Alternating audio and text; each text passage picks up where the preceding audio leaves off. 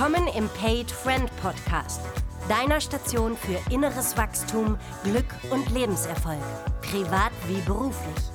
Und hier ist dein Host, Farid El Nomani.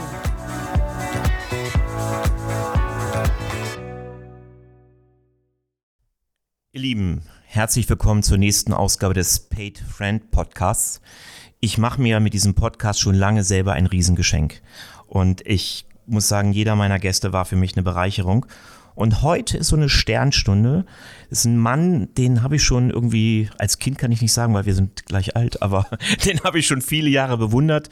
Ich kenne ihn nur aus dem Fernsehen, weil er, ich bin ja großer 1. FC Köln-Fan und er hat ganz viele Sportspiele kommentiert. Äh, vor allem in Erinnerung ist er von der WM 2014 mit der sensationellen Schlussminute, wo Götze das Tor gemacht hat. Hier könnt ihr nochmal den Originalton hören. Schöne. Der kommt an! Mach ihn!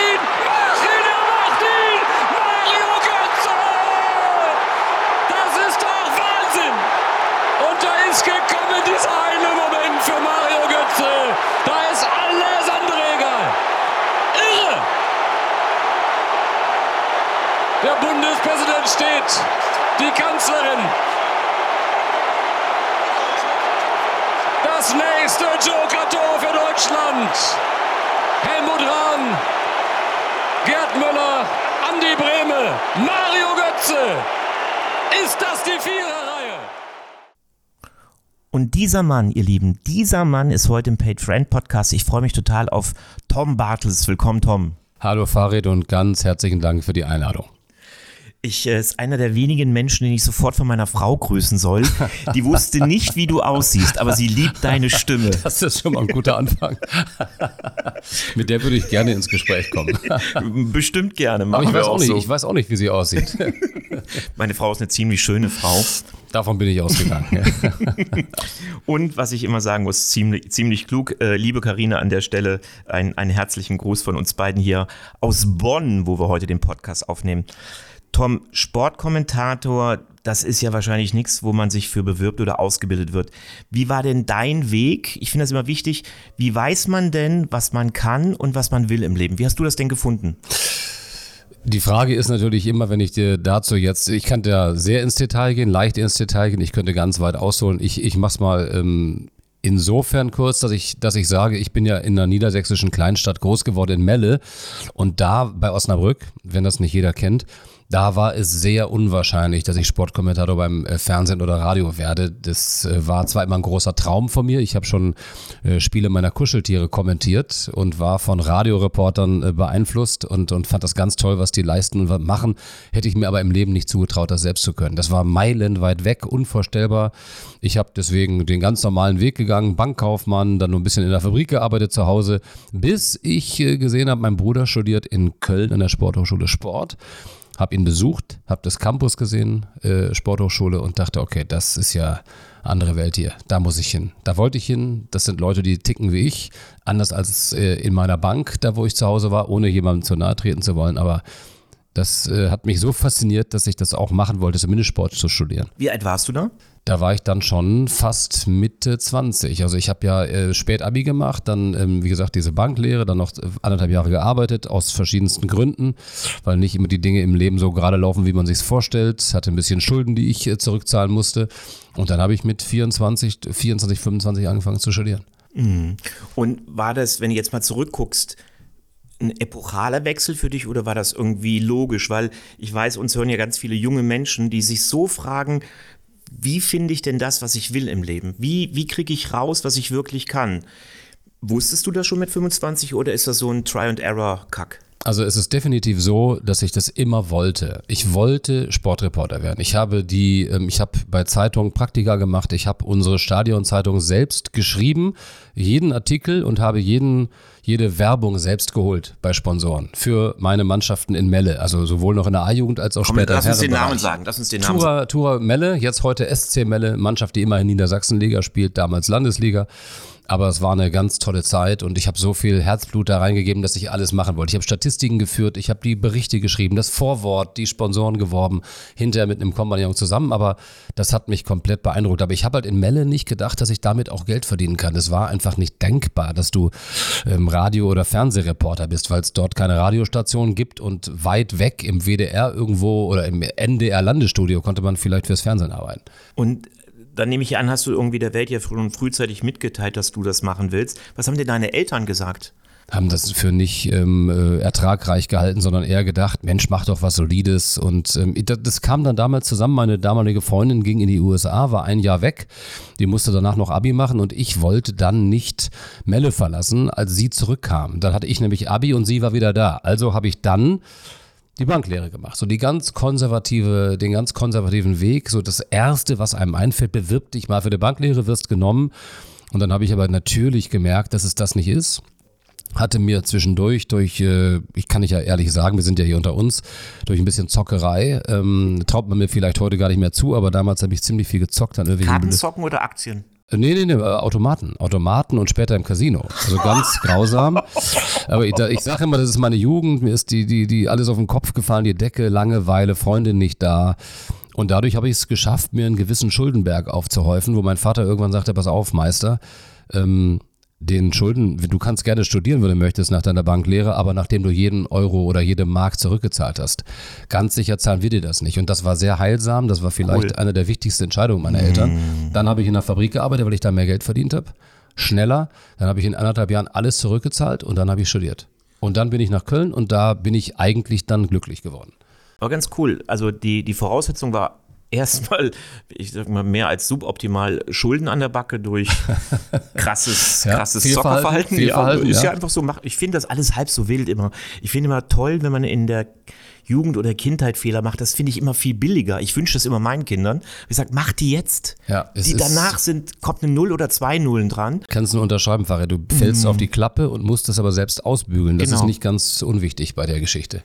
Und dann hast du wie so eine Art Kompromiss äh, The Safe Side gewählt, Banker, hattest aber den Sportkommentator nie ganz aus den Augen verloren.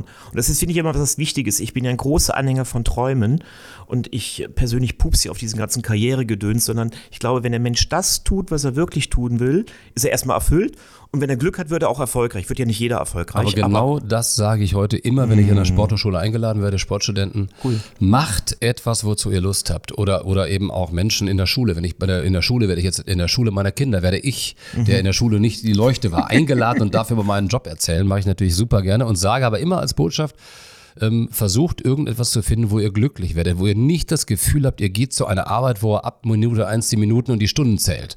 Das mache ich natürlich bei meiner Arbeit nie. War das bei dir so, dass du das Thema finanziellen Wohlstand oder Geld gar nicht im Kopf hattest damals als Sportkommentator?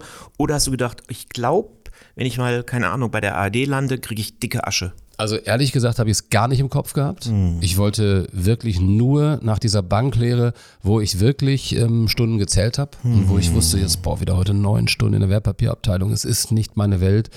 Ähm, Im Anzug, mit Schlips. Ähm, ich fühle mich nicht wohl nochmal, ich habe Respekt vor all die da arbeiten. Also mhm. es ist halt jeder tickt halt jeder anders. Aber ich konnte das nicht äh, leidenschaftlich machen und dann habe ich eben an der Sporthochschule, als ich meinen Bruder in einem Sommer äh, besucht, äh, Anfang der ähm, Ende der 80er Jahre, gedacht, okay, das kann nicht sein. Ich, ich muss hier hin.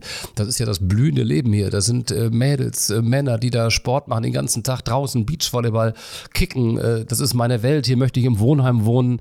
Und dann ergibt sich schon irgendwas. Und letztlich war es genauso. Und vor allen Dingen über diese vielen, vielen Kontakte Kontakte, auch aus dem Studium und gleich ähnlich tickender Leute, die das gleiche wollten, mit denen ich heute noch mit vielen verbunden bin, hat sich dann eigentlich alles in, ja, in, in ein schönes Leben, in Wohlgefallen aufgelöst im Laufe der Zeit.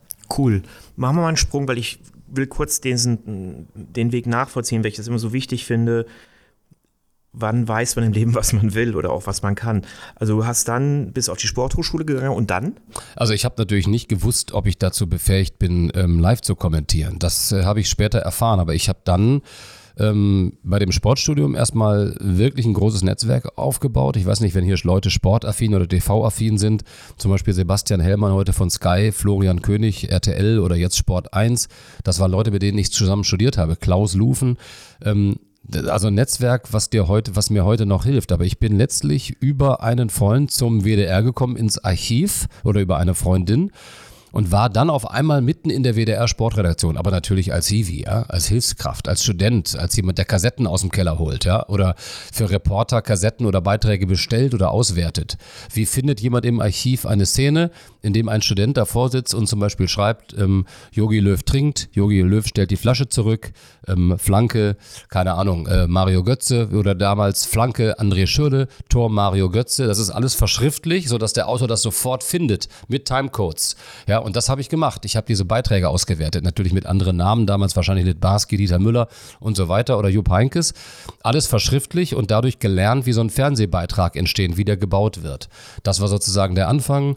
Das, da habe ich äh, anderthalb Jahre im Archiv gearbeitet. Da bin ich über meinen Freund Florian König äh, zum Süddeutschen Rundfunk, der mir gesagt hat, pass auf, du kennst jetzt alles schon, aber wenn du weiterkommen willst, ich glaube, bei uns kannst du etwas machen. Du hast einen großen Vorteil, du sprichst Hochdeutsch und du hast keinen schwäbisches, kein schwäbisches Idiom, du hast keinen Dialekt. Ich bin, die ganze Familie kommt aus dem Raum Hannover und das war in der Tat beim Süddeutschen Rundfunk ein Riesenvorteil.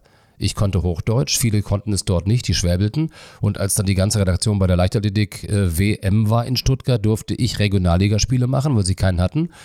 Und dann haben die gemerkt, auch die Stimme ist okay, der kann sich ausdrücken, der kennt sich aus und so ging es dann los. Das hört sich so ein bisschen an wie Kommissar Zufall oder das ist vielleicht zu viel, aber es gab Freunde, die dir weitergeholfen haben und dann, darauf will ich nämlich hinaus, weil ich davon felsenfest überzeugt bin, ist der Weg immer wieder das Ziel. Also es ist nicht immer so, ich bewerbe mich als Sportkommentator und mache dann die WDR2-Konferenz, sondern irgendwie geht der Weg mit Try and Error und Irrungen, Wirrungen, aber durch die Beharrlichkeit bist du zu dem gekommen, wo du hin bist. Sicherlich immer wieder aber auch Glück. Wobei ich ja glaube, dass Glück dann kommt, wenn du dich traust. Also wenn man dem Leben eine Chance gibt, nur dann kannst du dich unterstützen. Aber wenn du halt in der Bank geblieben wärst, können sie halt nicht mit dem Praktikum beim WDR rüberkommen. So ist es. Und ich glaube, für mich war ein entscheidender Punkt, das darf ich nicht vergessen zu erwähnen, als ich dann in der WDR Sportredaktion war und diese ganzen Leute, die ich aus dem Fernsehen oder aus dem Radio kannte, kennengelernt habe, Heribert Fassbender, Wilfried Luchtenberg, Adi Furler, äh, teilweise wirklich äh, Legenden für mich, Leute, die ich Ewigkeiten in der, in der Kindheit verfolgt habe, ja, ähm, dass das ja Menschen wie du und ich sind. Hm. Dass die auch so ticken wie wir, dass die auch irgendwann mal den äh, Traum hatten, Sportreporter zu werden. Und ähm, ich habe gesehen, wie die arbeiten, wie die sich vorbereiten, dass das ja auch ein Handwerk ist irgendwo, dass man das lernen kann, dass man sich das erarbeiten kann, dass man nicht anfängt mit dem Kommentar im äh, WM-Finale äh, 1978 oder 2014, sondern dass man erstmal eine Minute macht oder 1,30 und erstmal gucken muss, ob man live sprechen kann. Und wenn das funktioniert, kommt wie im Leben überall ein Schritt nach dem anderen. Und ähm, das habe ich gelernt und gemerkt und habe natürlich dann so ein bisschen Blut geleckt und dachte, Mensch, das könnte ja theoretisch wirklich klappen. Scheinbar, die Menschen sagen ja, die Stimme ist in Ordnung. Ich könnte vernünftig betonen. Ich, mein Timing wäre gut. Ich bin offensichtlich, ich habe auch gar nicht den Blutdruck, wenn ich live spreche. Ich kann das so äh, aus mir rausbringen, wie ich normalerweise auch hier sitze und mich unterhalte. Das sind alles Geschenke und äh, ja, jetzt muss ich daraus das Beste machen. Hast du für dich also aus meinem Lebensweg kenne ich das Thema Zweifel sehr gut. Also ich bin heute 54. Ich glaube, Zweifel dass ich wirklich was kann. Äh, ich habe jetzt letzte Woche gelesen, da gibt es einen richtigen Begriff für in der Psychologie. Ähm, die habe ich vielleicht erst seit 15 Jahren nicht mehr. Ich habe ganz lange Zweifel gehabt. Meine Frau hat diesen wunderbaren Satz geprägt, morgen kriegen die raus, dass ich nichts kann. Äh, den Satz verstehe ich. Ja, kennst du den von deinem Leben und wie bist du damit umgegangen? Also ja. du hast ja mit so Granaten gearbeitet, also Menschen, die auch noch in der Retrospektive, wenn du den Namen sagst, die bei mir als Sportfan sofort Ehrfurcht auslösen. Und ich nehme mal an, ich erlebe dich als einen sehr bescheidenen Menschen, dass bei dir auch eine Reaktion war von, wow, mit denen darf ich jetzt irgendwie eine Tasse Tee trinken oder einen Kaffee mhm. holen. Wie bist du mit all diesen Selbstzweifeln in deinem Leben umgegangen oder gerade, ich sag mal, als jüngerer Mensch? Ja, eben, äh, vor allem als jüngerer Mensch, wo du äh, noch mehr beweisen willst, beweisen musst auch, dass du der Sache gewachsen bist, hat mir ähm, auf jeden Fall geholfen, diese Zweifel abzubauen, indem ich gesehen habe, dass die anderen die auch haben. Hm. Dass Moderatoren, große Moderatoren, die ich kenne, auch vor Sendungen nervös sind teilweise habe ich dann bemerkt, fast nervöser als ich, obwohl sie das schon 10 oder 15 Jahre machen, sodass ich das Gefühl hatte, okay, vielleicht bist du so ein bisschen dafür geschaffen, denn dich fasst das ja gar nicht so an wie denjenigen, den du du beobachtest aus der Deckung. Immer noch was anderes, wenn du dann da raustrittst und selbst da stehst. Aber ich habe sehr lange sehr viel beobachtet und auch sehr viele Menschen beobachten dürfen. Und es gab eine, natürlich eine ganze Menge, die mich auch gefördert und unterstützt haben und mir auch Tipps gegeben haben. Darauf ist man auch angewiesen. Hast du diese Förderer gesucht? Hast du die angesprochen oder kamen die zu dir? Also was man heute Mentoren nennen würde, ja. ist ja in unserer Kindheit irgendwie Förderer äh, gewesen. Beides, beides auf jeden mm. Fall. Es mhm. kamen auch Leute, ich sag jetzt mal zum Beispiel jemand wie Uli Potowski bei mm. RTL der war dermaßen offen und ist auf alle jungen Kollegen zugekommen und hat wirklich gesagt, du kannst mich immer fragen, wenn du was wissen möchtest. Und ich habe ihn bewundert für seine Art der Moderation, lockere Moderation, Australian Open, Wimbledon, wie er da saß, teilweise mit Kuscheltieren. Aber ich hatte eben auch das Gefühl, der spielt gar nichts. Der ist so. Mhm. Und letztlich war das ein sehr guter Weg. Und so hat man von jedem was anderes mitgenommen. Das will ich nochmal für den Zuhörer und die Zuhörerin festhalten dieses Thema Förderer oder Mentoren, du musst nicht immer warten, bis dich jemand anspricht. Ich habe diesen Weg genauso gemacht. Manchmal habe ich Leute angesprochen, die mich einfach beeindruckt haben und gefragt, ob sie sich vorstellen könnten, Teil meines Weges zu begleiten. Und was total interessant ist und umgekehrt mache ich ja jetzt die Erfahrung, 54 ne? junge Leute kommen auf mich zu. Ich finde heute für mich, das ist eine Ehre und mir war gar nicht klar, unabhängig davon, dass ich damals ein extrem kleines Licht war, dass es auch für die eine Ehre ist oder auch ein Geschenk ist, andere Menschen begleiten zu dürfen. Und deswegen möchte ich das nochmal hervorheben, was der Tom hier sagt. Wenn du merkst, oh, ich würde gerne einen Förderer haben oder einen Mentor, geh auf Leute zu. Ich sage, das, das alte Christoph Daum-Prinzip, äh, neun Versuche, einer trifft. Ja. Also ich glaube, ihm waren es zehn äh, und drei treffen, aber äh, das ist genau das. Ähm, trau dich und einer wird schon Ja sagen und fast immer ist es auch der Richtige.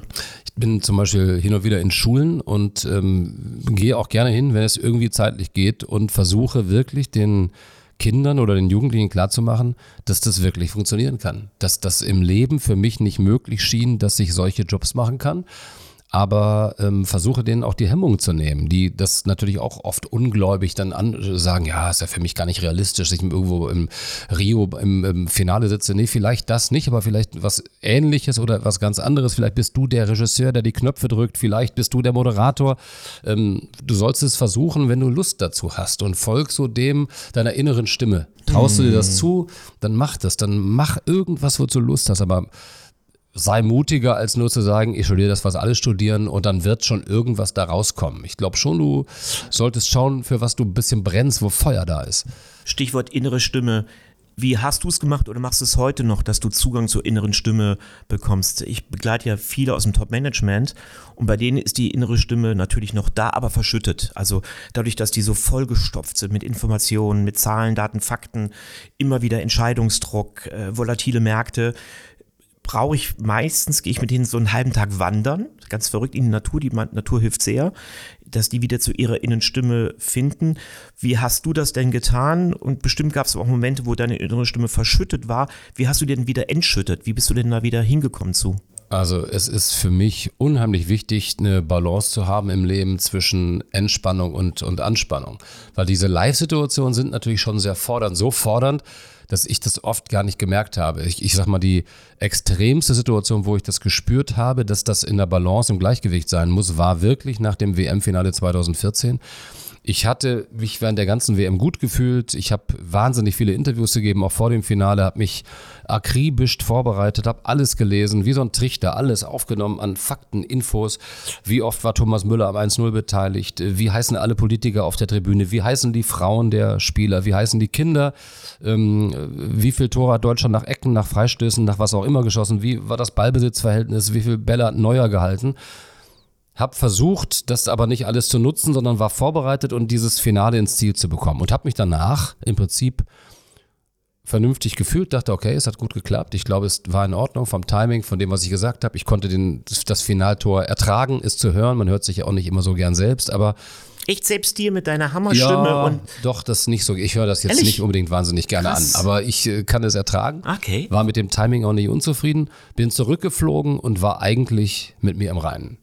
Bin dann in den Urlaub geflogen nach Norwegen und eigentlich mehr oder weniger zusammengeklappt.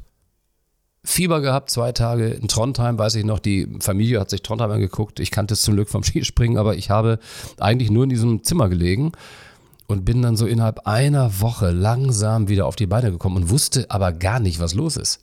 Also im Prinzip war es Stress pur. den ich zwar so nicht empfunden habe, aber der Körper hat halt deutlich geantwortet. Ich hatte ja meine eigene Theorie zu. Ich glaube, und das ist eine Erfahrung, die ich habe, mein Körper funktioniert in Stresssituationen hervorragend. Ich kenne gar nicht, dass ich ausfalle. Und als fairer Deal erlebe ich immer, dass er zu mir sagt, okay, Farid, wir ziehen das jetzt zusammen durch, aber sobald du eine Erholungsphase hast, mache ich Reparaturarbeiten. Bedeutet für dich, du gehst in den Arsch. Da geht gar nichts mehr, liegst zwei Tage flach. Äh, so habe ich es auch nach ganz schwierigen Moderationen oder mal Coachings, wo ich echt ganz viel Mühe aufbringen muss. Die laufen super und wenn ich nach Hause komme, bin ich, ich sage immer, wie so dumpfpacken TV. Ich kann da nur noch einfachste Sachen gucken. ja. Ich vermeide mittlerweile mit den Kindern irgendwelche Konfliktthemen zu lösen, weil ich merke, ich komme dann in so eine Arschenergie. Also ich nenne das immer Schattenkraft in der Männerarbeit.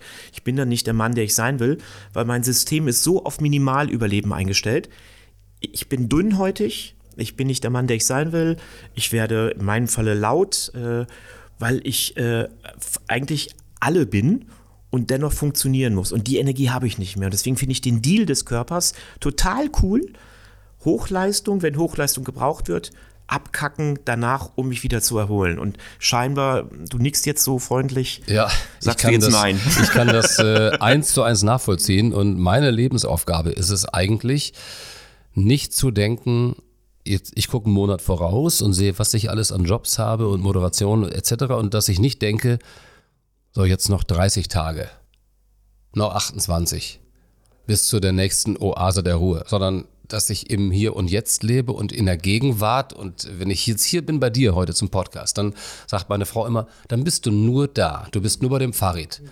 Nimm dann alles mit, was dir dieser Tag geben kann und genieß das und lass es zu und mach nicht den nächsten Haken dahinter und morgen dann den nächsten. Das, dann ist das Leben zäh sondern genießt es und macht das. Heute bin ich nur hier. Mhm. Also bin ich ganz hier und nicht mhm. halb und auch nicht in Gedanken und mache keinen Haken dahinter. Und das, äh, da habe ich schon viel gelernt in den letzten Jahren. Da würde ich gerne noch zwei Learnings raus festhalten. Ähm, das eine, ähm, da würde ich mal zurückgehen auf diese Rekonvaleszenzzeit, die der Körper braucht, so nennen das ja die Ärzte, also diese Erholungszeit. Ich plane die mittlerweile im Kalender ein. Also ich habe jetzt zum Beispiel Donnerstag, Freitag eine, eine sehr schwierige Mediation auf einem Geschäftsführungslevel. Also habe ich der Tag, die zwei, drei Tage danach mir freigenommen, weil ich weiß, das wird so heftig. Wenn ich danach versuchen würde zu arbeiten, wäre ich nicht mein Geld wert. Das ist das eine.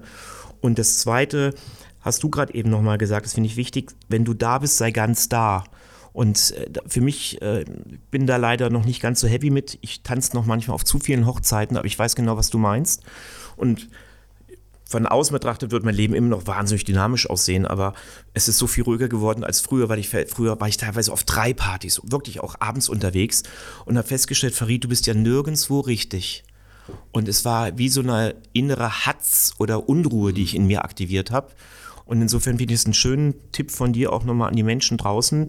Wenn du da bist, sei ganz da und mach eins nach dem anderen, um es nicht abzuhaken, weil ich finde immer sonst ist die Gefahr, wir leben unser Leben runter durch genau. Haken machen, hm. statt präsent zu sein. Das ist äh, genau Wie kamst so, du ja. darauf? Wo, wo, kommt das her? Ist das was vom, was vom Papa, von Mama oder hast du es selbst gelernt? Schon eine Selbsterkenntnis aus dem, wie du es gerade geschildert hast. Ich habe teilweise, wenn du sagst drei Partys, habe ich teilweise zwei oder drei Moderationen angenommen, die aber nur geklappt haben, weil der Flieger aus Polen auch um 6 Uhr gegangen ist und der Anschlussflug in München auch. Dann war ich pünktlich auf der Messe, habe das moderiert und ab abends noch eine Abendveranstaltung moderiert und bin dann nachts nach Hause gefahren und war um 3 Uhr im Bett und dann äh, denkt man sich, irgendwas mache ich hier eigentlich?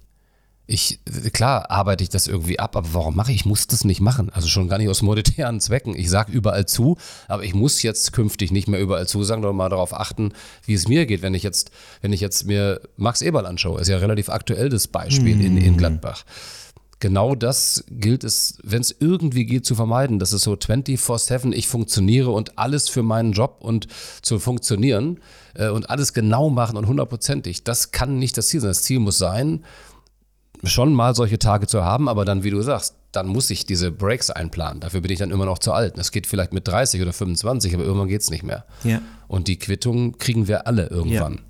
Und wenn wir es übertreiben, wenn wir es übertreiben. Ja würde ich immer empfehlen, je früher du damit anfangen kannst, dass dein System das lernt. A, dass du dich schonst und B, dass du im Moment da bist, da musst du nicht so alt werden wie Tom und ich, um das zu kapieren. Ja, ja.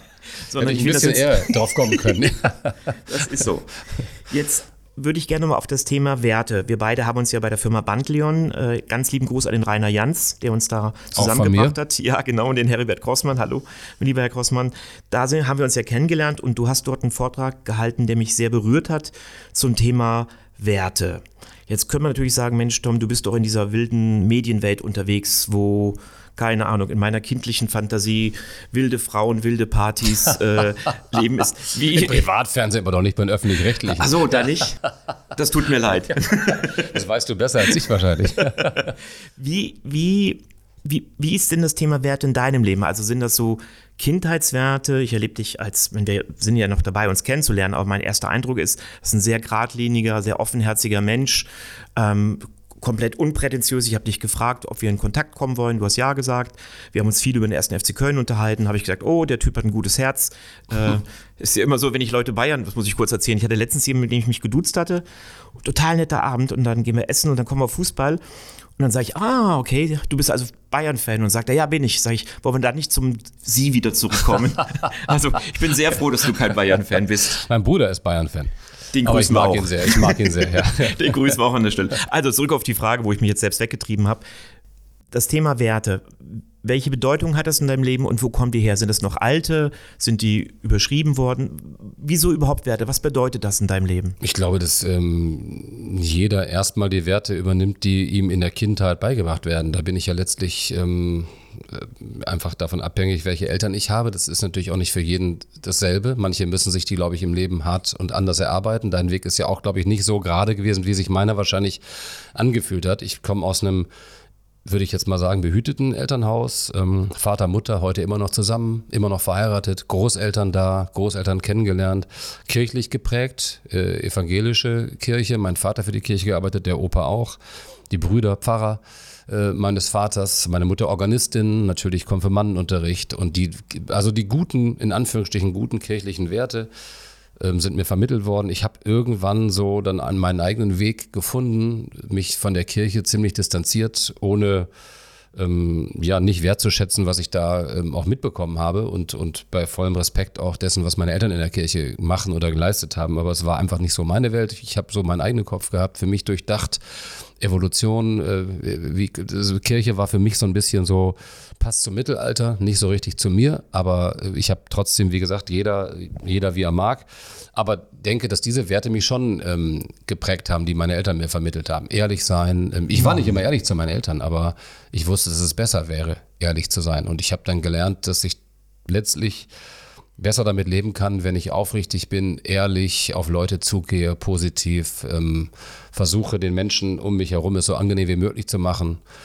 Äh, und ja, das, ich weiß nicht, die Werte wurden mir, glaube ich, sehr früh vermittelt. Hast du Gefühl, welche Bedeutung Werte haben? Also ich höre jetzt die Aufrichtigkeit, Ehrlichkeit, aber jetzt könnten wir sagen, schön und gut, aber es geht auch anders. Also wieso haben die eine Bedeutung in deinem Leben? Was ist vielleicht nicht eine ganz leichte Frage, mhm. aber ich finde die mal interessant, warum Werte so eine Bedeutung in unserem Leben haben. Ja gut, die Werte sind die Grundlage für alles. Also wenn äh, jeder machen könnte, was er wollte, ähm, dann glaube ich, wäre es schwierig. Ich, dass du die, diese Frage stellt sich auch, wenn du selbst Kinder hast. Was vermittelst mhm. du deinen Kindern? Willst du deinen Kindern vermitteln, dass es kein Problem ist, wenn es den Nachbarn schlägt? Oder würdest du ihm vermitteln, dass es besser respektvoll mit anderen Menschen umgeht? Eigentlich musst du, eigentlich steht die Überzeile, gehe so mit anderen um, wie du möchtest, dass mit dir umgegangen wird. Mhm. Das steht letztlich über allem als Wert. Mhm. Ein, man möchte ja nicht schlecht behandelt werden. Man möchte nicht, ich sage jetzt mal umgangssprachlich, verarscht werden. Man möchte in den Arm genommen werden. Man möchte Liebe erfahren. Also versuche ich so viel Liebe zu geben, wie es geht und versuche die Leute positiv zu behandeln, ähm, sehe eigentlich auch eher das Gute im Menschen als das Schlechte, es sei denn, ich merke, ich werde reingelegt oder mm. es ähm, jemand macht es äh, sehr nachlässig, alles, was er so angeht. Aber ich glaube, dass das, ich zumindest habe die Erfahrung gemacht, dass ich so besser durchs Leben komme. Mit einem Grundsatz an Werten, die ich sicherlich in frühester Kindheit auch vermittelt bekommen habe. Wenn nicht, hätte ich sie mir möglicherweise erarbeitet. Ich weiß nicht, wie es bei dir war. Wann du deine Werte äh, entwickelt hast. Das ist eine super gute Frage. Also, ich denke umgekehrt, das, was mir sofort in den Sinn kommt, und dann ist das wahrscheinlich die Wahrheit, war mein Gerechtigkeitssinn, weil ich mein Leben als so ungerecht empfunden habe. Ne? Also, ich weiß, dass es natürlich andere Schicksale gibt, aber es gab viele Momente, wo ich echt dachte, wow, ich bin die einsamste und ärmste Sau auf dieser Welt und ähm, fand das so ungerecht. Also wenn ich mit Freunden unterwegs war, die, die Kohle hatten oder Eltern, die zusammen waren und dachte mir, ey, sag mal, warum habe ich denn so ein Scheißleben? Mir ist erst später klar geworden, wie groß die Welt ist. Und ich merke selbst, dass ich heute über diesen Satz eine gewisse Scham empfinde, weil ich weiß, ich bin in Europa groß geworden und mir es auch nie an was gefehlt. Aber wenn ich mir nur erlaube, mal zu gucken, wie ich damals war, als 12-, 14-Jähriger, und ich habe letztens im Rahmen der Männerarbeit mal eine Begegnung gemacht mit dem kleinen Farid und habe dem kleinen Farid mal erzählt, was der große Farid heute ihnen zu erzählen hat. Ganz schön. Und sage ich, ey, habe ich bei Tränen in die Augen gekriegt, habe ich gesagt, ey, du glaubst es nicht, wir haben eine Familie und wir haben ein eigenes Haus und wir haben keine Schulden. Und wir müssen am Ende des Monats nicht rechnen, ob noch Kohle da ist äh, für Essen. Und meine Kinder können alle mit ins Landschulheim. Ich war der Einzige bei mir, der nicht mit konnte. Äh, keine Kohle. Und äh, meine Kinder müssen sich nicht kloppen, weil sie Enomani heißen. So. Äh, und wenn sie jemanden brauchen, der ihnen den Rücken steckt, bin ich da. Ja? Ähm, und da kam mir schon sehr viel ungerecht vor. Und es ist aber interessant, aus dieser Ungerechtigkeit ist, glaube ich, dieser große Jähzorn und auch die Wut gewachsen. Und gleichzeitig ist das eine der Triebfedern, warum ich heute so erfolgreich war im Leben so trivial es auch klingt, aber ich musste mir halt Dinge erarbeiten, weil es halt nichts da war. Es gab keinen, der gesagt hat, komm, ich, ich gebe dir die 500 Euro zu einem Auto. Gab es nicht. Ich habe mit 14 angefangen, Zeitungen auszutragen, äh, war mit 16 auf dem Bau in den Sommerferien und es war alles okay. Wenn ich hatte eine Aber gute Farid, Zeit. welche Werte hattest du damals, abgesehen von diesem Durchsetzungswillen und es äh, zu etwas bringen wollen? Die du, die, du hast mich ja eben sehr nett beschrieben, ich würde dich ja genauso beschreiben heute. Die waren ja sicher damals auch schon da oder angelegt. Also was da war, und ich glaube, das muss ich echt, ich finde, ich frage, liebe die Frage sehr. Und Zuschauer, du merkst gerade, wir wechseln die Rolle des Interviewpartners. Ich halte mich jetzt wieder zurück, ja. Aber ich liebe das. Nee, das machen wir mal. Der Tom darf das. Ähm, finde ich sogar spannend. Ich glaube, durch ähm, tolle Freunde und auch die Eltern der Freunde, ich denke da immer wieder an Rolf Wein und Volker Wein, habe ich so die äh, Werte wie Aufrichtigkeit, Freundschaft und Verlässlichkeit. Ich glaube, das ist ein Riesenpunkt. In meinem Leben kenne ich ähm, nicht so viel Verlässlichkeit, wie ich groß geworden bin.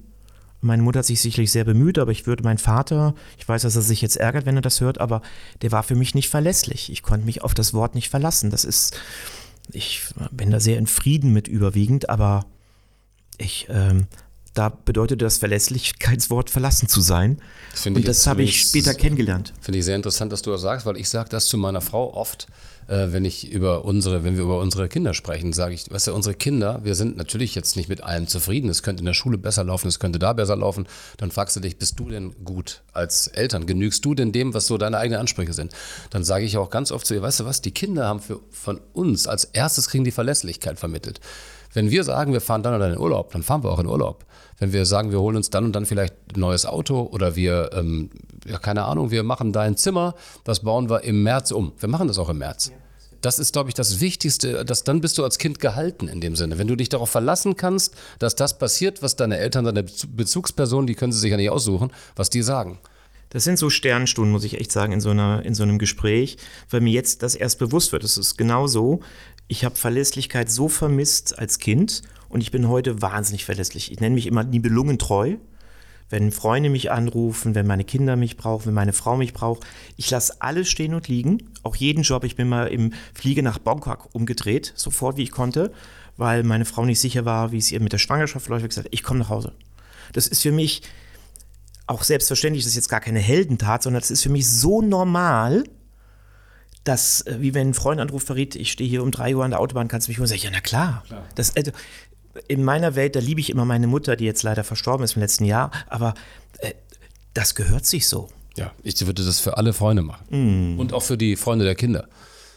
Schön, dass wir da gerade so drauf kommen. Bin jetzt gerade richtig berührt. Und äh, glaubst du, dass du das deinen Kindern weitergeben kannst? Oder wie erfolgreich erlebst du dich bei dieser Weitergabe von Werten? Doch, glaube ich, in der Richtung schon. Es ist natürlich klar, dass Kinder jetzt nicht alles so genau so machen, wie ich mir das vielleicht wünsche und äh, den, den gleichen Enthusiasmus an den Tag legen, wie ich mir wünsche fürs Fach Biologie. Äh, Habe ich aber in dem Alter auch nicht geschafft. Ähm, wird sich später zeigen, aber ich glaube, die, die, die wenn, wenn man so denkt, wie wir jetzt im Gespräch ticken, dass man Kindern Freiräume gibt, ja, und verlässlich ist und für sie da ist, viel mehr muss man gar nicht machen. Die entwickeln ihre eigenen Persönlichkeiten. Ich möchte auch nicht, dass das so Klone werden von uns. So, die sollen so sein wie, oder so werden, wie sie wollen. Wir lassen die so frei, wie es geht. Mit allen Ausschlägen nach unten, nach oben. Da ruft auch mal einer nachts an, der Alkohol getrunken hat und sagt, der Ellbogen ist gebrochen. Dann fährst du halt um 1 Uhr ins Krankenhaus und um 3 wird er operiert in der Uniklinik und das ist auch nicht toll, aber deswegen sage ich ihm nicht, du bist aber ab jetzt um 10 zu Hause. Also man lotet es halt jeden Tag neu aus, aber sie haben eine Menge Freiheiten. Also ich glaube das auch. Ähm, bei uns ist ja gerade so, mein 17-Jähriger hat jetzt seine erste Freundin und mein 14-Jähriger, Sam, den ich sehr grüße, auch. Und äh, wir sind total begeistert, wie schön die mit den Kindern umgehen. Und dann sitzen wir so manchmal leicht selbstzufrieden. äh, wir, haben bei uns, wir haben so, so ein alte Leute-Bett, wo man das Bett immer so hinten hochklappen kann. Dann gucken wir bei uns auf, die, äh, auf den Garten, wo, wo, wir, wo wir so eine Vogelfütterung haben. Und dann sitzen wir da manchmal mit unserer Tasse Tee, selbstzufrieden und sagen, oh, ich glaube, wir haben doch ganz schön viel gut gemacht, weil wir glauben, ein Teil der Werte, haben wir denen vermittelt, nicht durch Reden, das klappt ja bei Kindern in meiner Sicht null, sondern durchs Vorleben. Einfach, dass man sieht, wie gehe ich mit anderen um. Äh, ich bin ja halber Araber, Gastfreundschaft ist mir irre wichtig. Also, dass ein Gast sofort ein Getränk bekommt. Ähm, meine Kinder begrüßen jeden meiner Gäste und wir haben relativ viele bei uns mit Handschlag äh, und sagen, hallo, ich bin der Ben, ich bin der Sam, ich bin der Henry. Und dann sagt der andere, hallo, ich bin der Tom Bartels. Und sofort ist da eine, eine Ebene da, wo ich echt stolz drauf bin und ich glaube, dass wir das vorleben. Respekt vor anderen. Insofern habe ich schon die kindliche Hoffnung, ein Teil von dem, was ich vorlebe, kommt wirklich dort an beim anderen. Und auf der anderen Seite denke ich mir dann, das geht uns genauso, wie ist es, wenn das nicht passiert zu Hause? Wie ist es, wenn du als Kind deinen Vater erlebst? Ich weiß, ich werde das nie vergessen, einen Tag, als ich habe auch so ein bisschen mal als Betreuer, als Trainer mitgearbeitet, wo es hieß, ein Kind kommt nicht, ja, ein Kind kommt nicht zum Spiel, kann nicht kommen, kann heute nicht. Dann ist der Trainer hingefahren und hat das Kind abgeholt und das Kind saß zwischen den Beinen des Vaters, der voll alkoholisiert war. Also etwas, was in meiner Welt quasi nicht vorkommt oder was wir so nicht kennen. Und du nimmst dann erstmal wahr, in welchen Verhältnissen andere Kinder groß werden, wo es eben diese Verlässlichkeit nicht gibt, wo abgesagt wird für das Kind, weil die Eltern neben sich stehen oder sich vielleicht den Einkauf nicht leisten können etc. Dann denke ich mir immer, boah, Wahnsinn, was wird das für seelische Wunden schlagen und wie kommen die klar und wie kommen die überhaupt durchs Leben und was kriegen die mit und wie kommen die da raus? Und da kannst du eigentlich immer nur hoffen, dass solche Kinder die Kurve auch kriegen oder es auch irgendwie schaffen ins Leben. Das glaube ich auch. Jetzt will ich mein Schicksal nicht damit gleichsetzen und gleichzeitig, und das hat einer meiner auch Wegbegleiter gesagt, ich habe ja ganz viele Förderer gehabt, zum Teil habe ich die gefragt, zum Teil haben die sich aber auch angeboten. Und einer hat mal gesagt, Jochen Windhausen, den ich sehr ehre an dieser Stelle, äh, der damalige Leiter vom Hoffmann-Institut in Deutschland, verriet, du hast eine große Gabe, viele Menschen zu erreichen, weil dein größtes Licht kommt aus deiner größten Wunde. Also aus diesem Gefühl der Einsamkeit und ich ja dazugehören möchte, was ein ganz normaler soziologischer Sinn des Menschen ist, wir sind Gemeinschaftstiere, kommt bei mir dieser riesen Gemeinschaftsgeist. Ich bin gerne mit Menschen zusammen, ich mache viel für Menschen, ich verbinde gerne Menschen und sagt, und daraus kommt es, dieses Licht hast du aus dieser tiefen Wunde. Und diesen Satz liebe ich seitdem und denke, ja, manche Wunden sind, haben ihr Gutes. Ich weiß, dass das ein schwieriges Wort ist, aber viel von meinem heutigen Leben, was damals schwer war, hat mich zu dem gemacht, der ich heute bin nämlich durch die Verletzungen oder durch die Schwierigkeiten. Und da würde mich mal interessieren, du bist jetzt so, ja, bist ja auch ein populärer und ein prominenter Mensch. Kennst du das auch, dass aus Verletzungen Wunden bei dir Stärken entstanden sind oder kennst du das gar nicht? Doch, doch, doch, auf jeden Fall. Also ich habe, glaube ich, in der, in, in, gerade in meiner Jugendzeit einige Verletzungen und Wunden ähm, zu verarbeiten gehabt. Ich bin unter anderem in der siebten Klasse sitzen geblieben und ähm, habe es mich praktisch fast nicht getraut, ähm, mich zu offenbaren meinen Eltern, wie es jeden Monat schlechter wurde. Und bin dann wirklich ganz hart aufgeschlagen, als ich dann meinen Eltern offenbaren musste oder das durch das Zeugnis offenbart wurde, dass ich es nicht schaffen werde. Und das war eine ganz harte Niederlage, ein, ein Schuljahr nicht zu schaffen und das Jahr wiederholen zu müssen. Ich bin dann später durch äh, Prüfung, durch Führerscheinprüfung gefallen, habe nicht das überragende Abi gemacht und habe eigentlich oft so Erwartungen nicht erfüllen können. Äh, sportlich war das immer okay, sportlich lief das immer so, wie ich mir das vorgestellt habe, aber in vielen anderen Bereichen nicht. Und aber nur diese Rückschläge, also wenn es diese Rückschläge nicht gegeben hätte, auch diese, diese Nummer, als ich relativ lang gezockt habe und nicht gemerkt habe, wie mir so, so ein bisschen das Leben entgleitet und ich erstmal noch einen Zwischenstep einrichten muss, bevor ich studiere, sind im Nachhinein gesehen natürlich unfassbar heilsam.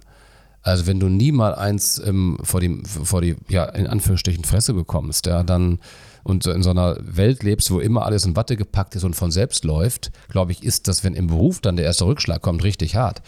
Ich hatte ja das Gefühl, ich bin sitzen geblieben, das war hammerhart in der siebten Klasse weil die Eltern natürlich aus allen Wolken gefallen sind ja, und gedacht haben, was macht unser Sohn da, warum schafft er das nicht? Ähm, genauso dann nicht richtig äh, schultechnisch das äh, hinzubekommen, dass ich auf einmal ein Einserschüler bin, sondern immer noch so hinterher kämpfe und die, auf die letzte Rille es schaffe und genauso später ähm, mit dem Spielen, ja, dass ähm, ich das nicht, dass ich so schwach bin, dass ich da reingerate, mich von irgendwelchen blöden Automaten abhängig zu machen, ja. Und nicht, es nicht schaffe, davon loszukommen. Habe ich danach alleine geschafft oder irgendeine Therapie, aber da bin ich schon sehr hart gelandet, weil anderthalb Jahre in der Fabrik zu arbeiten ist auch nicht nur Zuckerschlecken. Aber im Nachhinein bin ich total dankbar, dass ich es machen musste, weil ich da viel mehr wertschätzen kann, was ich jetzt für einen Job habe. Ich glaube, das ähm, Zitat davon, das hat mir mein, ein, ein, ein weiterer meiner spirituellen Wegbegleiter, Dieter Kurt Schmidt, äh, geschenkt von Kiergaard. Das Leben kannst du nur vorwärts leben, verstehen kannst du es nur rückwärts. Also sich Situationen anzugucken. Und ich glaube tatsächlich, dass das auch ein Teil ist, was macht Erfolg und nicht erfolgreiche Menschen aus. Alle kriegen irgendwann im Leben auf die Fresse. Jeder hat seine Achillesferse. Jeder kriegt irgendwann mal eins auf die Flappe. Und ich will es nicht zu leicht machen, weil ich weiß, manchmal Menschen kriegen mehr vom Schicksal vorgelegt, als sie vielleicht verdauen können. Das will ich total respektieren, deswegen will ich es auch nicht irgendwie pauschalisieren. Aber es gibt einen Teil, und das erlebe ich immer wieder bei erfolgreichen Menschen, wie gehst du mit den Niederlagen in deinem Leben um? Das, was das Leben gesagt hat, ich probiere mal beim Tom aus, wie das ist, wenn er Jeck ist und Kohle verballert oder wenn er sitzen bleibt. Mal gucken, wie der Tom damit umgeht. Und ich glaube, dieser Umgang damit ist total bestimmend für das Leben danach. Mhm. Und da gibt es einen Teil Münchhausen. Das ist natürlich gut, wenn man ein soziales Umfeld hat, was ich von dir hier höre, aber ich glaube, es gibt auch ein Stückchen, wo ich mich in meinem eigenen Schopf rausziehen muss also um hätte, zurechtzukommen. Ja, es gibt ja, es gibt noch ein Beispiel, es ist sehr privat, aber das ist ja ähm, auch so angelegt. Wir sind hier. nicht mehr unter uns, ne? denk dran. Nein, aber das ist kein ja. Problem. Ich habe ja zu meiner damaligen Freundin eine Top-Beziehung äh, heute, nur sie hat mich nach sechseinhalb oder sieben Jahren verlassen und ich war in Köln Sportstudent im Wohnheim und habe mich eigentlich völlig allein gefühlt in der Stadt. Ich hatte noch nicht so die sozialen Kontakte. Ich kannte die ersten Leute, die ich hatte mein Studium begonnen und dann war Schluss. Und äh, das war gar nicht vorgesehen. Also es gab eine Beziehung, die ich hatte, die hatte ich lange und eigentlich sollte das ja die nächsten 10, 15 Jahre so weitergehen. Das war ein ganz harter Aufschlag. Das war in Anführungsstrichen wahrscheinlich wie ein Tod sich anfühlt, ja? wie ein Verlust. Der Mensch war nicht mehr da, war mit ihm anders zusammen. Und ähm, ja, wie alt warst du da? Da war ich äh, 25, 24, mm. 26, mm. sowas, ja. Ähm, das ist jetzt lange her, ja. Und eigentlich nichts, was mich heute noch beschäftigt, aber es war damals dadurch ein Einschlag.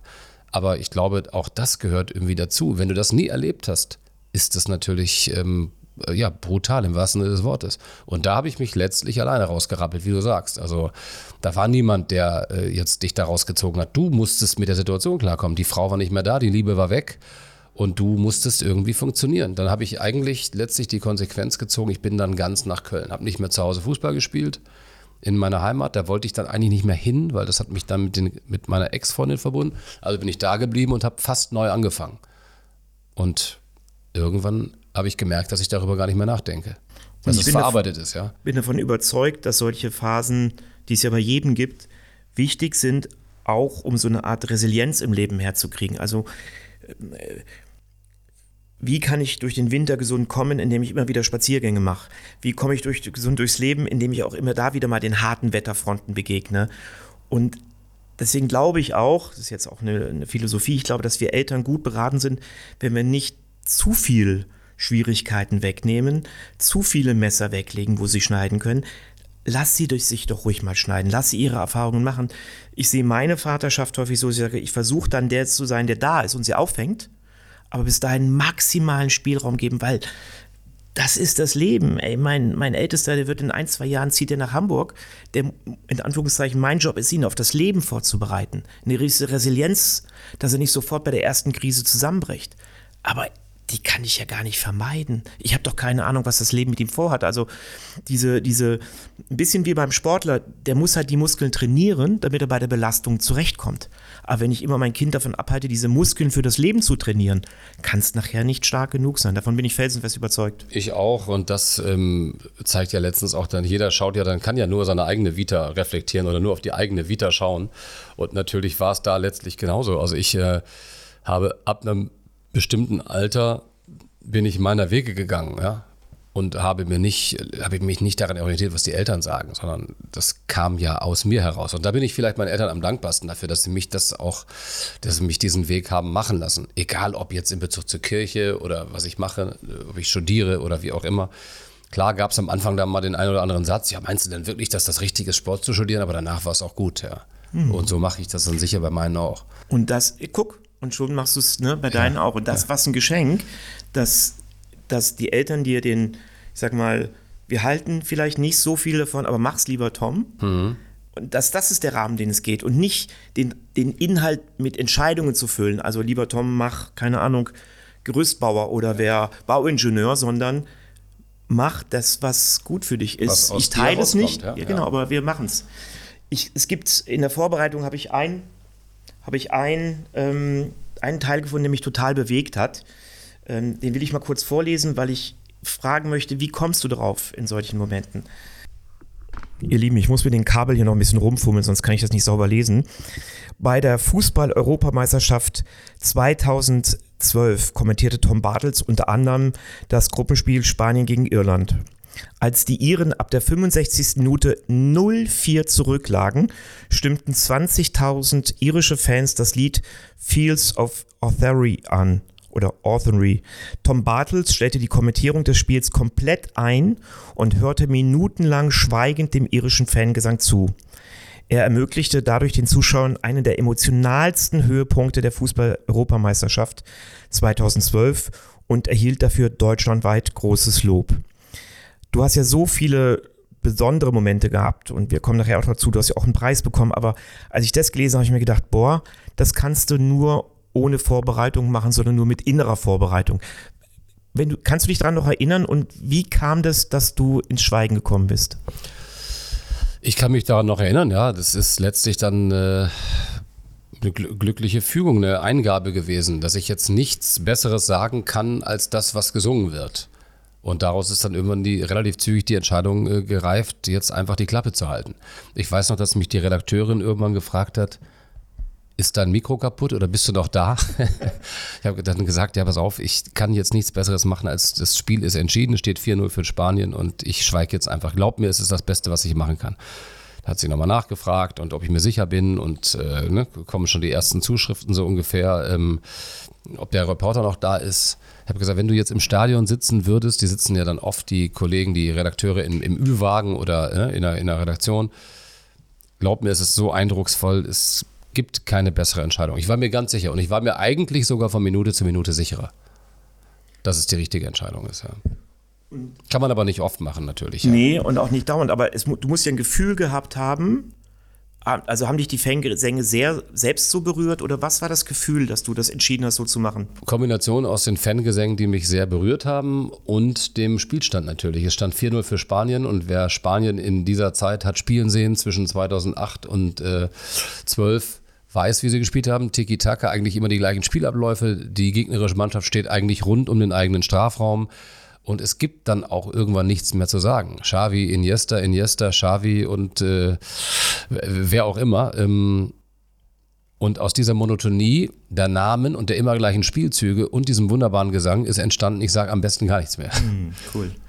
Im Grunde will ich jetzt meine Referenz machen. Also so wie Spanien damals gespielt hat, spielt ja heute der erste FC Köln oder Steffen Baumgart. Ja, mindestens so, ja. Lieber Ralf Würges, der du es bestimmt hörst, äh, unsere Fanfreundschaft, unsere FC-Liebe wird nie sterben. Deswegen kurz mal die Referenz an unseren großartigen FC und Steffen Baumgart. Danke für dein Werk mit dem FC aktuell. Soll ich das kommentieren? Ja. mach Oder mal, stehen mach lassen? Nee, mach mal, ich lasse es einfach stehen. Wie erlebst du das denn? Komm, äh, mach mal kurz. Ja, also meine, meine Wahrnehmung ist, dass Steffen Baumgart in der Tat ein Glücksfall ist für den ersten FC Köln. Genau so jemand ähm, tut diesem Verein jetzt in, in dieser Phase extrem gut. Ähm, was mich bei Baumgart am meisten beeindruckt, ist, dass er sich eine Mannschaft, die viele als für nicht erstligatauglich bewertet haben, angeschaut hat und gesagt hat, okay, also die Rückmeldung an das neue Management, nachdem Horst Held nicht mehr da war, war, ich kann mit den Spielern sehr gut arbeiten, wir werden unsere Ziele erreichen. Ich glaube, da, da, geht einiges nächste Saison. Und dass das Management eigentlich sich völlig äh, Fragen angeguckt hat, wie wir dachten, wir kriegen jetzt eine Liste überreicht, wo acht Namen draufstehen und wen wir alles holen sollen. Mussten sie aber nicht. Er war mit dem Kader zufrieden und selbst mit der Info, wir müssen vielleicht noch den einen oder anderen abgeben, um äh, Geld zu generieren, konnte er sehr gut leben. Und wenn man das dann so wie er jetzt umsetzt und mit genau diesen Spielern so performt, dann hat man, da kann man nur die Kappe ziehen vor so jemandem. Mm. Also wir als Köln-Fans, wir sind zum Teil echt gerührt. Ne? Ich habe jetzt letzte Woche so eine äh, Kabinenansprache, wo er die Leute und geht raus und habt Spaß und nimmt den Ball und gibt alles. Hat ein Kumpel von mir irgendwie übergewichtig 55 gesagt, ich habe den Ball genommen, bin in den Garten gerannt. Ich habe sofort angefangen zu kicken. Und was ich noch zu, was ich bei Steffen Baumgart noch ganz toll finde, ist, wenn man ihn mal selbst kennenlernt, dass er sich nicht so wichtig nimmt. Er hält sich nicht für den Nabel der Welt. Er hält sich für einen Fußballtrainer und jemand, der seinen Job da macht. Und genauso wirkt er auf die Spieler und das ist authentisch und der spielt nichts, der muss sich da nicht verstellen, das ist für den nicht anstrengend, der ist er selbst. Und deswegen glaube ich, ist das auch ein Geheimnis seines Erfolgs. Wir kommen jetzt so langsam auf die Zielgerade. 2014 hast du, glaube ich, einen Preis bekommen, ähm, Deutscher Fernsehpreis für die beste Sportsendung. Was bedeuten dir so Preise oder Auszeichnungen? Also wo verordnest du die? Also ich kommentiere sicherlich nicht dafür, einen Preis zu bekommen. Und ich weiß sehr wohl auch, dass es gerade Reporterpreise, also danke an die Jury nochmal, dass sie den Preis uns gegeben hat, aber dass diese Preise einhergehen mit Erfolgen von Mannschaften. Also wenn ich zum Beispiel auf sowas komme wie Schweigen beim Spiel Spanien-Irland, äh, dann ähm, ist das für mich, ähm, dann weiß ich selbst, dass es eine gute Idee war. Und das war so aus dem Moment heraus. Ähm, und ja, darüber freue ich mich dann, dass mir das, dass mir das eingefallen ist in dem Moment. Sei einfach jetzt ruhig oder ich finde die richtigen Worte für ein Ereignis. Sicherlich auch fürs WM-Finaltor, aber ähm, schade ist manchmal in unserem Job, dass solche Preise vergeben werden an Reporter, der das Finale kommentiert hat mit Deutschland. Wenn da jetzt irgendjemand Argentinien gegen Brasilien gespielt hätte, glaube ich nicht, dass ich dafür einen Preis bekommen hätte. Also habe ich den Preis stellvertretend mit für die Mannschaft bekommen. Deswegen kann ich das für mich einordnen. Mhm. Wenn ich ein Hockeyfinale kommentiere, kann das genauso passieren, wenn Deutschland äh, dann Olympiasieger wird oder Britta Steffen wird Olympiasiegerin. Aber das ist dann letztlich eigentlich der Titel von Britta Steffen und nicht von mir. Wenn der Kommentar jetzt so überragend ist, dass er preisverdächtig ist, klar, aber den könnte es genauso gut im Viertelfinale oder Halbfinale geben. Aber meistens werden die Finals bewertet. Das finde ich, sollte man fairerweise auch dazu sagen und als Reporter wissen und sich wie immer nicht zu wichtig nehmen. Hm. Ich habe noch eine Frage im Vorfeld bekommen. Wie achtest du darauf, dass deine Stimme so bleibt, wie sie ist? Also tust du irgendwas? Gurgelst du besonders gut? Hier darfst du auch mal kurz fünf Minuten Werbung machen. nee, mache ich nicht. Ich habe, gut, sagen wir mal so, ich trinke schon äh, ziemlich viel Tee oder gurgel auch mal mit Tee. Habe so ein paar Mechanismen gefunden. Summen, Brummen ist ganz gut, wenn du ein bisschen Probleme mit der Stimme hast. Habe ich nicht mehr, hatte ich aber mal eine ganze Zeit. Da war ich so ein bisschen äh, angeschlagen, was die Stimme angeht. Eine verschleppte Bronchitis und das hat sich dann sehr lange gezogen. Da machst du dir dann schon Gedanken, weil dann die Stimme dein Kapital ist letztlich. Aber dann äh, bin ich mal zu so einer Sprachtherapeutin und die hat mir einige Tipps gegeben, was ich machen kann. Und so ploppen und ähm, brummen, singen ist ganz gut für die Stimme. Ähm, gerade wenn man lange und viel spricht oder eben, wenn du jetzt zum Beispiel auf einer großen Bühne moderierst und sagst, da kommt äh, mit der Nummer 338 Jürgen Schmidt, dass du das rufst beim Ausatmen und nicht presst. Du kannst alles schreien, wenn du ausatmest, aber nicht wenn du dann kurzfristig wieder einatmest und dann weiter presst und so mit den letzten Atemreserven. So, so gibt es ein paar Mechanismen, wie du die Stimme schonen kannst. Hast du ein Training jemals bekommen? Also ein Stimmtraining? Tatsächlich nie. Nie? Nie. Also ich habe mit der Sprachtherapeutin erst mal äh, telefoniert, äh, eine äh, Verwandte von mir, als ich die Probleme mit der Stimme hatte, aber sonst äh, tatsächlich nie. Hm. Abschließend noch, was mich immer sehr fasziniert, auch in unserer ersten Begegnung, du bist ja so ein Easygoing-Typ, so würde ich das jetzt einfach mal salopp sagen. Was tust du für deine innere Balance? Also du bist ja auf verschiedenen Hochzeiten unterwegs. Auf der einen Seite bist du WM-Kommentator, dann machst du die ganze Skispringen, die Skiwelt, Familiendaddy, bist hier mit deiner Volvo-Gurke vor der Haustür. Also das hört meine Frau nicht gerne, und, dass das eine Gurke ist. Äh, ja. Das schneiden wir raus. Du bist hier mit dem edlen Volvo ja. äh, unterwegs, äh, noch aus alten Jahren, ähm, der wirklich, wirklich cool aussieht und eine ziemlich beeindruckende Größe auch hier hat. Wie, wie guckst du, dass du zwischen all diesen Welten Heimat findest? Also bist mal im Fernsehen, wirst sicherlich auch auf der Straße erkannt und dann hast du aber ganz normal dein Leben zu führen. Wie, wie schaffst du deine Balance? Also darüber denke ich jetzt nicht nach, ja, ob mich jemand auf der Straße erkennt oder ähm, ich lebe eigentlich ganz normal, wie du wahrscheinlich auch. Also ohne manchmal mit Ausschlägen nach oben, manchmal nach unten, wenn ich erkannt werde, ist das eigentlich meistens. Also es gibt ja, das ist ja auch ein Phänomen. Ein Shitstorm gibt es im Internet, aber in der Realität passiert das nicht. Du wirst nie ähm, beschimpft sondern es kommen Leute an und sagen nette Sachen und machen ein Foto mit dir. Das erleben, glaube ich, alle Kollegen genauso. Das, da ist das Internet schon eine Parallelwelt oder Social Media. Also das, das, deswegen ist das für mich ziemlich fremd. Und wenn Leute mal mich ansprechen, ist das ähm, freue ich mich meistens. Also ist eigentlich immer entspannt und ansonsten äh, ja, spiele ich Tennis, mache relativ viel Sport zum Ausgleich. Ja, das brauche ich schon, so den Kopf frei zu bekommen, auch mal ein bisschen nur durch den Wald laufen, äh, joggen gehen, alles was so der Körper noch zulässt. Ja, die Knie die werden auch ein bisschen maroder so im, im etwas höheren Alter. Die Familie ist im Prinzip, es ist gar keine Belastung, sondern äh, große Freude. Das war sicherlich mal anstrengender, als die Kinder klein waren, weil das ganze Leben sich da so neu sortiert hat auch mit Schlafzeiten und wer ist in der Familie für was zuständig. Meine Frau will natürlich auch, wollte auch arbeiten und raus und machen.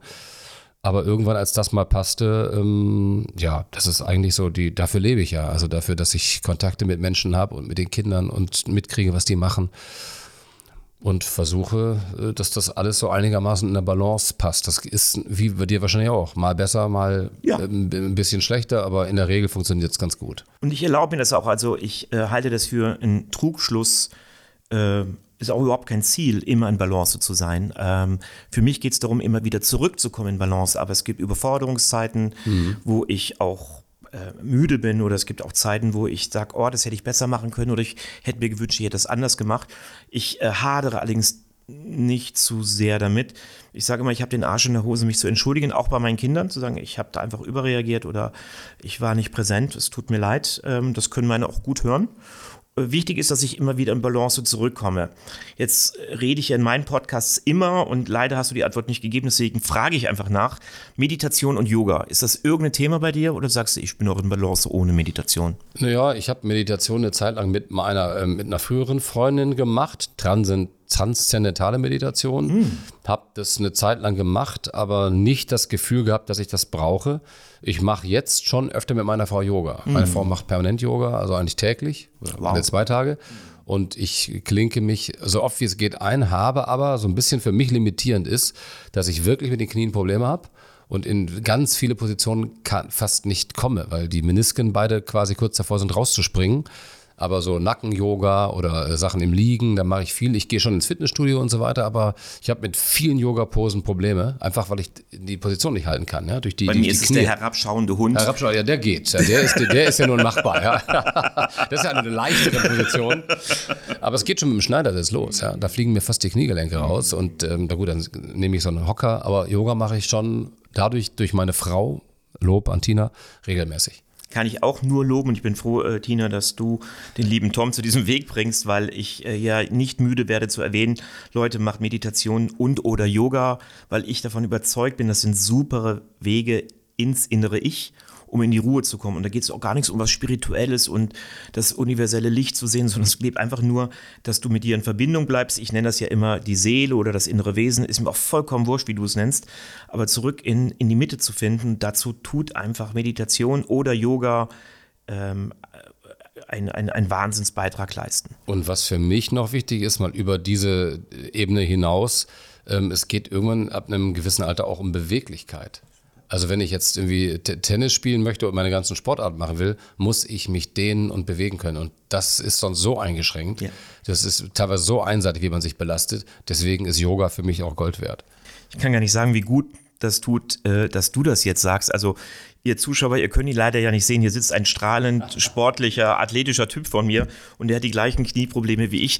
Nicht, dass das fair ist, aber es tröstet mich für eine Sekunde. Das freut mich, dass sich das tröstet.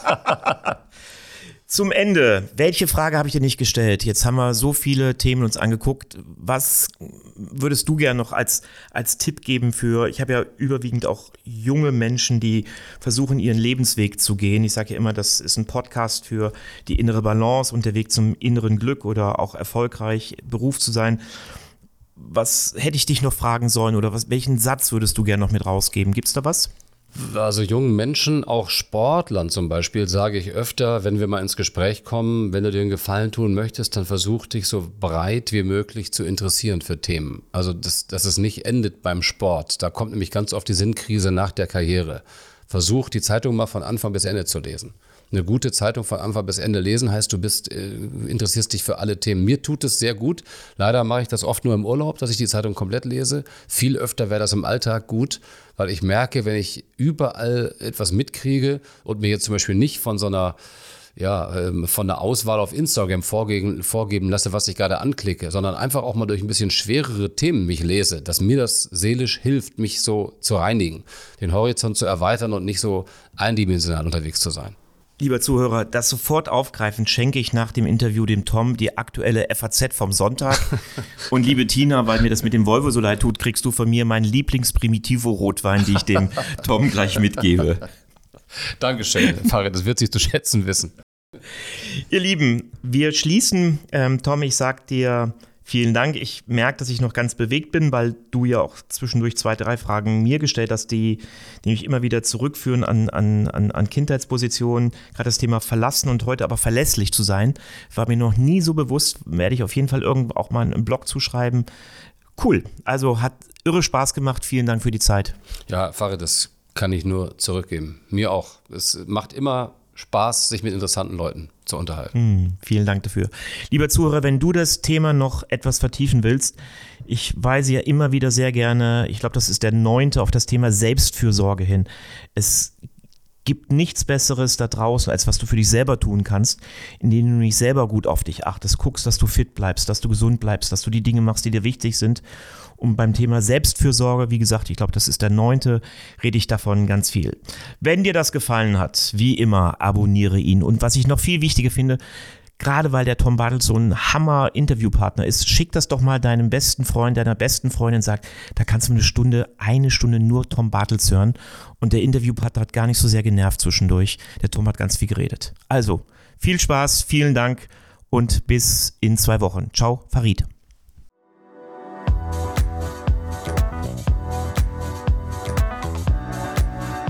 Merkst, das spricht dich an?